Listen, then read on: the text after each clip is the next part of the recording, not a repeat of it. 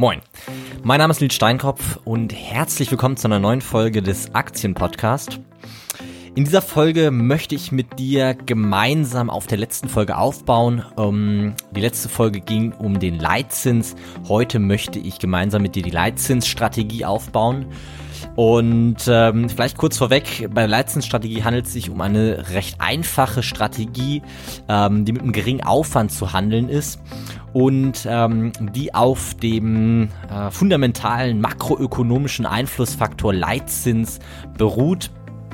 Und kurz um den Aufbau oder die Überlegung hinter der Strategie durchzugehen. Ähm, es handelt sich um eine Market-Timing-Strategie. Das heißt, bei der Leitzinsstrategie versuchen wir durch geschicktes Ein- und Aussteigen aus dem Markt, aus unserem Investment, ähm, eine erhöhte Rendite zu, zu erzielen und ähm, oder eben die Volatilität zu verringern, also auf jeden Fall unser Kapital besser anzulegen als mit einer klassischen Buy-and-Hold-Strategie. Und das machen wir praktisch mit einem ETF Sprich, bei einem Kaufsignal nutzen wir ein ETF, um in einen geeigneten Indiz zu investieren. Was heißt geeigneter Indiz? Bei der Betrachtung des Leitzinses ähm, müssen wir eben schauen, welchen Leitzins wir betrachten. Wenn wir den Hauptrefinanzierungssatz der Euro Europäischen Zentralbank betrachten, dann ist ein geeigneter Indiz ein Indiz aus dem europäischen Wirtschaftsraum, also zum Beispiel der DAX oder der MDAX, der TechDAX, der SDAX. Also all diese großen deutschen Indizes sind dann ähm, geeignet. Und ähm, wenn wir ein Verkaufssignal bekommen, dann ähm, parken wir unser Geld auf einem Tagesgeldkonto. Ich möchte nicht von einer Investition sprechen auf dem Tagesgeldkonto. Aktuell bekommt man dort nämlich kaum bis keine Zinsen.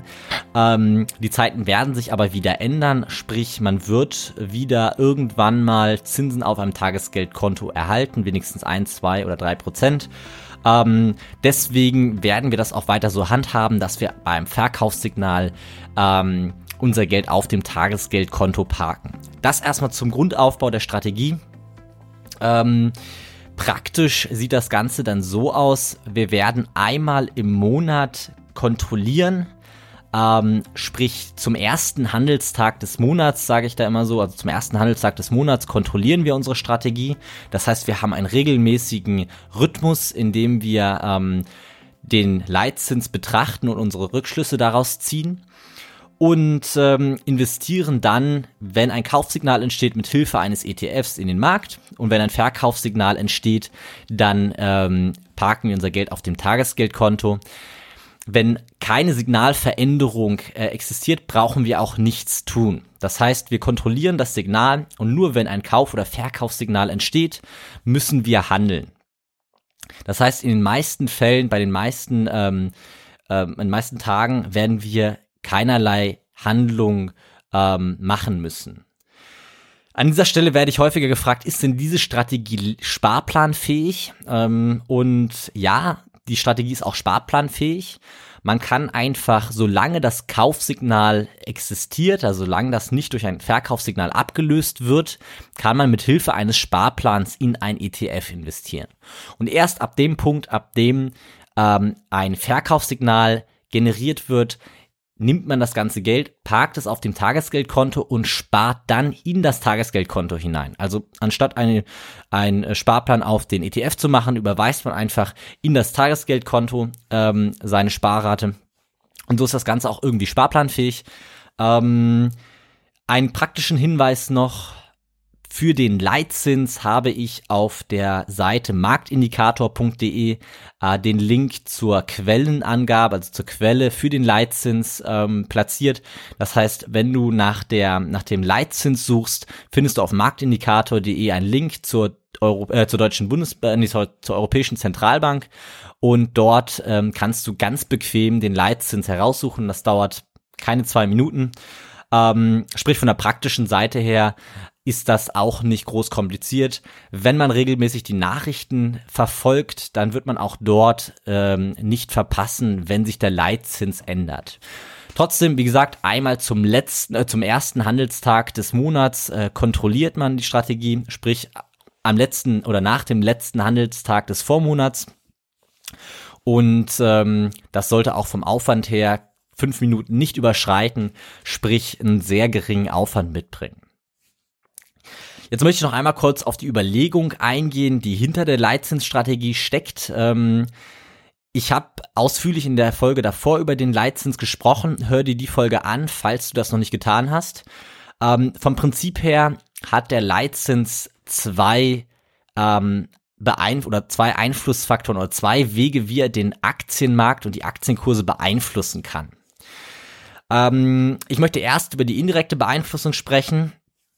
Und zwar ähm, ist es so, wenn der Leitzins erhöht wird, dann wird dadurch die Wirtschaftstätigkeit eingedämmt, sprich die Wirtschaftstätigkeit lässt nach in dem Wirtschaftsraum. Ähm, das führt zu einem Abkühlen der Konjunktur und ähm, das wiederum führt dazu, dass ähm, Umsätze und Gewinne von den U Unternehmen, also von Unternehmen allgemein, aber von Aktienunternehmen auch speziell stagnieren oder sogar anfangen zu fallen. Und jetzt muss man verstehen, dass ein dass das maßgebliche Bewertungskriterien von Aktienkursen ähm, die Gewinne beziehungsweise die zukünftigen Gewinne von Unternehmen darstellt. Sprich, eins der Faktoren, die ein Unternehmen viel wert äh, sein lassen, sind eben hohe Gewinne heute oder auch in der Zukunft. Also wenn wir uns zum Beispiel eine Tesla angucken, die heute noch kaum Gewinne macht, da erwartet man eben oder erwarten die Anleger in Zukunft hohe Gewinne. Deshalb sind sie bereit, ähm, dort so hohe Preise für zu zahlen aber eben maßgeblich dafür, dass diese Preise bezahlt werden, sind Gewinne, ähm, egal ob sie heute oder morgen da sind. Und wenn diese fallen, führt das eben dazu, dass die Bewertung von Unternehmen nicht mehr gerechtfertigt ist und damit fallen die Aktienkurse. Sprich, eine Erhöhung des Leitzinses führt indirekt über die Konjunktur zu fallenden Aktienkursen oder sollte zu fallenden Aktienkursen führen. Ähm, beziehungsweise eine Senkung des Leitzinses führt zu einem Konjunkturaufschwung, äh, Wirtschaftstätigkeit wird erhöht, die Konjunktur äh, brummt, Umsätze und Gewinne steigen und dadurch wird die, ähm, wird die, äh, werden die Kurse an Börsen angekurbelt, Kurse steigen. Das heißt, ganz äh, salopp gesagt, ähm, eine Erhöhung des Leitzinses führt zu fallenden Aktienkursen, eine Senkung des Leitzinses führt zu steigenden Aktienkursen. Das ist die indirekte Beeinflussung über die Konjunktur. Und ähm, jetzt möchte ich noch über die direkte Beeinflussung sprechen. Und dafür müssen wir verstehen, dass Aktien, ähm, dass der, der Wert, der theoretische Wert einer Aktie ähm, die abgezinsten Gewinne des Unternehmens in Zukunft sind. Das heißt, das heißt, wenn ähm, zum Beispiel ein Unternehmen heute 10 Euro macht, ist, ähm, also verdient, ist das mehr wert, als wenn ein Unternehmen in einem Jahr 10 Euro verdient. Warum? 10 Euro heute kann ich theoretisch anlegen zu einem, zu dem äh, sicheren, zu einem sicheren Zinssatz und habe in einem Jahr als Beispiel bei 5% 10 Euro und 50 Cent. Das heißt, Heute 10 Euro sind in einem Jahr 10 Euro und 50 Cent. Umgekehrt bedeutet das, wenn ich in einem Jahr 10 Euro bekomme, dann sind die heute nur ungefähr 9 Euro und 52 Cent wert. Weil eben, wenn ich heute 9 Euro und 52 Cent erhalte und diese anlege, dann bekomme ich, habe ich in einem Jahr 10 Euro. Sprich, es ist, muss, es ist wichtig zu verstehen, dass der aktuelle Zinssatz ausschlaggebend dafür ist, wie viel zukünftige Gewinne wert sind. Und jetzt muss man verstehen, dass wenn der Zinssatz verändert wird, und zwar, ich sag mal jetzt von einem Prozent auf fünf Prozent erhöht wird, dann haben wir ähm, zwei verschiedene ähm, Beispiele, wie viel oder zwei verschiedene Fälle, wie viel wert ein zukünftiger Gewinn ist. Und zwar, wenn wir heute fünf äh, oder ein Prozent Zinsen haben, dann ist, sind ähm, heute 10 Euro, beziehungsweise 10 Euro in einem Jahr, heute 9,90 Euro wert. Weil, wenn ich heute 9,90 Euro anlege, bei 1% Zinsen habe ich in, in einem Jahr ungefähr 10 Euro. Hingegen, wenn die Zinsen bei 5% liegen, dann sind 10 Euro in einem Jahr heute nur 9,52 Euro wert. Sprich, der Wert von zukünftigen Gewinn wird reduziert, wenn der Zins sich erhöht. Das heißt, ein steigender Zinssatz führt dazu, dass zukünftige Gewinne weniger wert sind und damit ist auch die Bewertung von Aktien oder Unternehmen in Zukunft weniger wert. Sprich, Unternehmen sind weniger wert und das führt dazu, dass die Preise, die aktuellen Aktienkurse eventuell zu hoch sind. Und damit führt das dazu, dass die Preise fallen. So, und jetzt einmal kurz nochmal, um das, das Bild zu verdeutlichen. Wir haben die indirekte Beeinflussung über die Konjunktur, über die Geldmenge, also wenn der Leitzins ähm, erhöht wird bzw. gesenkt wird, wird dadurch Konjunktur ähm, abgeschwächt bzw. angekurbelt. Das alles funktioniert über die Geldpolitik, die Geldmenge, wie das Geld im Markt die Konjunktur beeinflusst. Und wir haben eine direkte Beeinflussung. Und zwar dadurch, dass eine, ein erhöhter Zinssatz dazu führt, dass man, ich sag mal, eine andere Alternative hat, sein Geld anzulegen und dadurch zukünftige Gewinne weniger wert sind. Und damit sind auch die Unternehmen und die Unternehmenspreise weniger wert. Das eine kann nicht eingepreist werden. Die, ähm, die Beeinflussung des Leitzins auf die Konjunktur ist eine stetige Veränderung, die nicht eingepreist werden kann ab dem Punkt, ab dem diese Information veröffentlicht wurde. Ich erkläre gleich noch kurz, was eingepreist bedeutet, weil ich das jetzt so eingeschoben habe. Beziehungsweise die direkte Beeinflussung, also wenn der Leitzins verändert wird, die direkte Beeinflussung, die kann theoretisch sehr wohl eingepreist werden, ähm, weil das eben eine einmalige direkte Beeinflussung ist und eine einmalige Veränderung ist, die direkt ab dem Punkt stattfindet, ab dem der Zins geändert wurde. Einbe eingepreist bedeutet, ähm, also kurz eingeschoben, eingepreist bedeutet, dass äh, in der Theorie ist es so, ähm, dass wenn eine Information auf dem Markt verfügbar ist, dann wird diese in den Aktienkurs einberechnet oder in die Aktienkurse einberechnet und wurde quasi direkt verarbeitet und kann nicht mehr als ähm, für einen Rückschluss für die Zukunft genutzt werden. Das ist zumindest in der Theorie der Fall. Ähm, man streitet sich darüber, inwieweit ähm, Informationen eingepreist werden.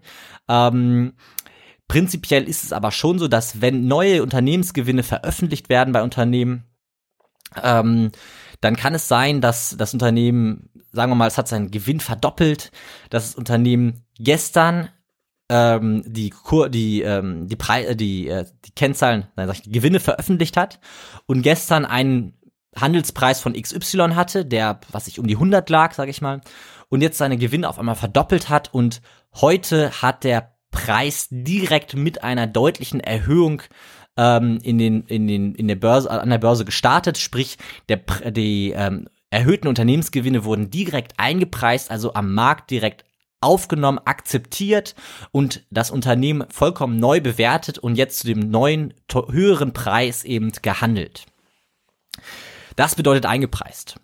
So. Nun zurück zur Strategie.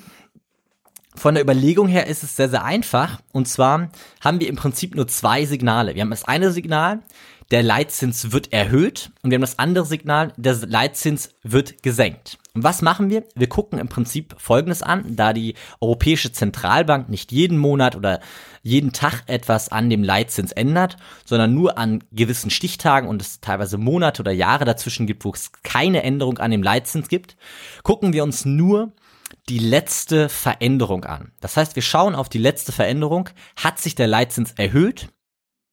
Dann gibt es ein Verkaufssignal. Oder hat sich der Leitzins oder wurde der Leitzins gesenkt? Dann gibt es ein Kaufsignal. Das heißt, wir schauen, wir stellen uns die Frage, was war die letzte Änderung der EZB oder der Fed, je nachdem, welchen Wirtschaftsraum wir gucken, und schauen dann, wenn es eine Erhöhung war, ist das ein Verkaufssignal, beziehungsweise wenn es eine Senkung war, ist das ein Kaufsignal. Ist im letzten Monat nichts passiert, bleibt das Signal, das wir von dem Vormonat oder dem Monat davor, also das Signal, was das letzte Signal war, aufrecht erhalten. Und mit dieser einfachen Strategie, ähm, ich habe den Backtest mal mitgebracht, mit dieser einfachen Strategie hat man äh, in dem Jahr oder von den Jahren 2000 bis 2017, also 1.1.2000 bis 1.11.2017, ähm, eine theoretische Performance von 293,7 Prozent erzielt. Äh, sorry, keine Performance, sondern eine Kapitalentwicklung auf 293,7 Prozent sprich eine Performance von 193,7 Prozent. im Verhältnis zum DAX oder zur klassischen Buy-and-Hold-Strategie mit 88,2 Prozent. Und das Ganze mit sieben Transaktionen im Vergleich zu einer Transaktion. Klar, bei der Buy-and-Hold-Strategie hat man im Jahr 2000, also zum 1.1.2000, nur gekauft. Es gab eine Transaktion. Und wir hatten insgesamt sieben Transaktionen, also sind ähm, im Prinzip viermal in den Markt gegangen, dreimal ausgestiegen, hatten insgesamt sieben Transaktionen. Und um das nochmal zu verdeutlichen, aus 10.000 Euro sind mit unserer Strategie 29.370 Euro. Abzüglich Gebühren wären es 29.300 Euro ungefähr. Ähm, Im Verhältnis zu der Buy-and-Hold-Strategie, die aus 10.000 Euro 18.820, lassen wir es auf 18.810 Euro ähm, runter, ähm, wegen den Transaktionsgebühren geworden. Das heißt, wir haben knapp eine doppelt so hohe Performance erzielt oder deut also mehr als eine doppelt so hohe Performance erzielt mit dieser einfachen Strategie. Was man auch nicht vergessen darf, ist, dass man durch das ähm, äh, investiert sein bzw. nicht investiert sein im Markt auch ein deutlich äh, reduziertes Risiko hat. Wir waren nur halb so viel oder nicht ganz, aber halb so viel im Markt investiert. Das heißt, wir haben insgesamt weniger Zeit ähm, unser Kapital dem Risiko am Aktienmarkt ausgesetzt. Die andere Zeit haben wir das Geld auf dem Tagesgeldkonto fast risikofrei geparkt. Ähm, sprich, wir haben ähm, bei einem geringeren Risiko eine deutlich höhere Performance erzielt. Und jetzt kann ich noch eine Sache sagen. Wir haben auch deutlich geringere maximale Drawdowns gehabt, also deutlich geringere Kapitaleinbrüche gehabt. Also können wir wirklich sagen, dass wir mit dieser Strategie in den letzten 17 Jahren deutlich besser gefahren sind als mit einer klassischen Buy-and-Hold-Strategie. Und das Schöne an der Strategie ist, dass es eben einen kausalen Zusammenhang gibt, der nicht wegzudiskutieren ist. Ähm, wer das verstanden hat, weiß, dass der Leitzins eine massive Auswirkung auf die Börse, auf die Wirtschaft hat und ähm, dementsprechend diese Strategie auch eine sehr, sehr gute Grundlage hat, dass sie in Zukunft weiter funktionieren wird. Das soll es für heute gewesen sein. Jetzt noch kurz ähm, ein paar weitere Informationen. Ähm, wie gesagt, auf marktindikator.de ähm, wirst du, findest du die Quelle, wo du die äh, Leitzinsen der Europäischen Zentralbank findest. Ähm, wie gesagt, ich hatte es in der letzten Folge angesprochen. Ähm, ich werde zusammen mit dir in den nächsten Folgen den Marktindikator erarbeiten. Und ähm, das ist eine, ein Baustein des Marktindikators gewesen. Also die Leitzinsstrategie ist einer der Bausteine des Marktindikators. Wir werden das in den nächsten Tagen und Wochen ähm, gemeinsam zusammensetzen zu einem großen Marktindikator. Der erste von vier Bausteinen, den haben wir heute abgearbeitet. Ähm, wenn du den Marktindikator abonnieren möchtest, kannst du einfach auf marktindikator.de gehen, kannst dich dort eintragen und dann erhältst du einmal monatlich den Marktindikator zugeschickt.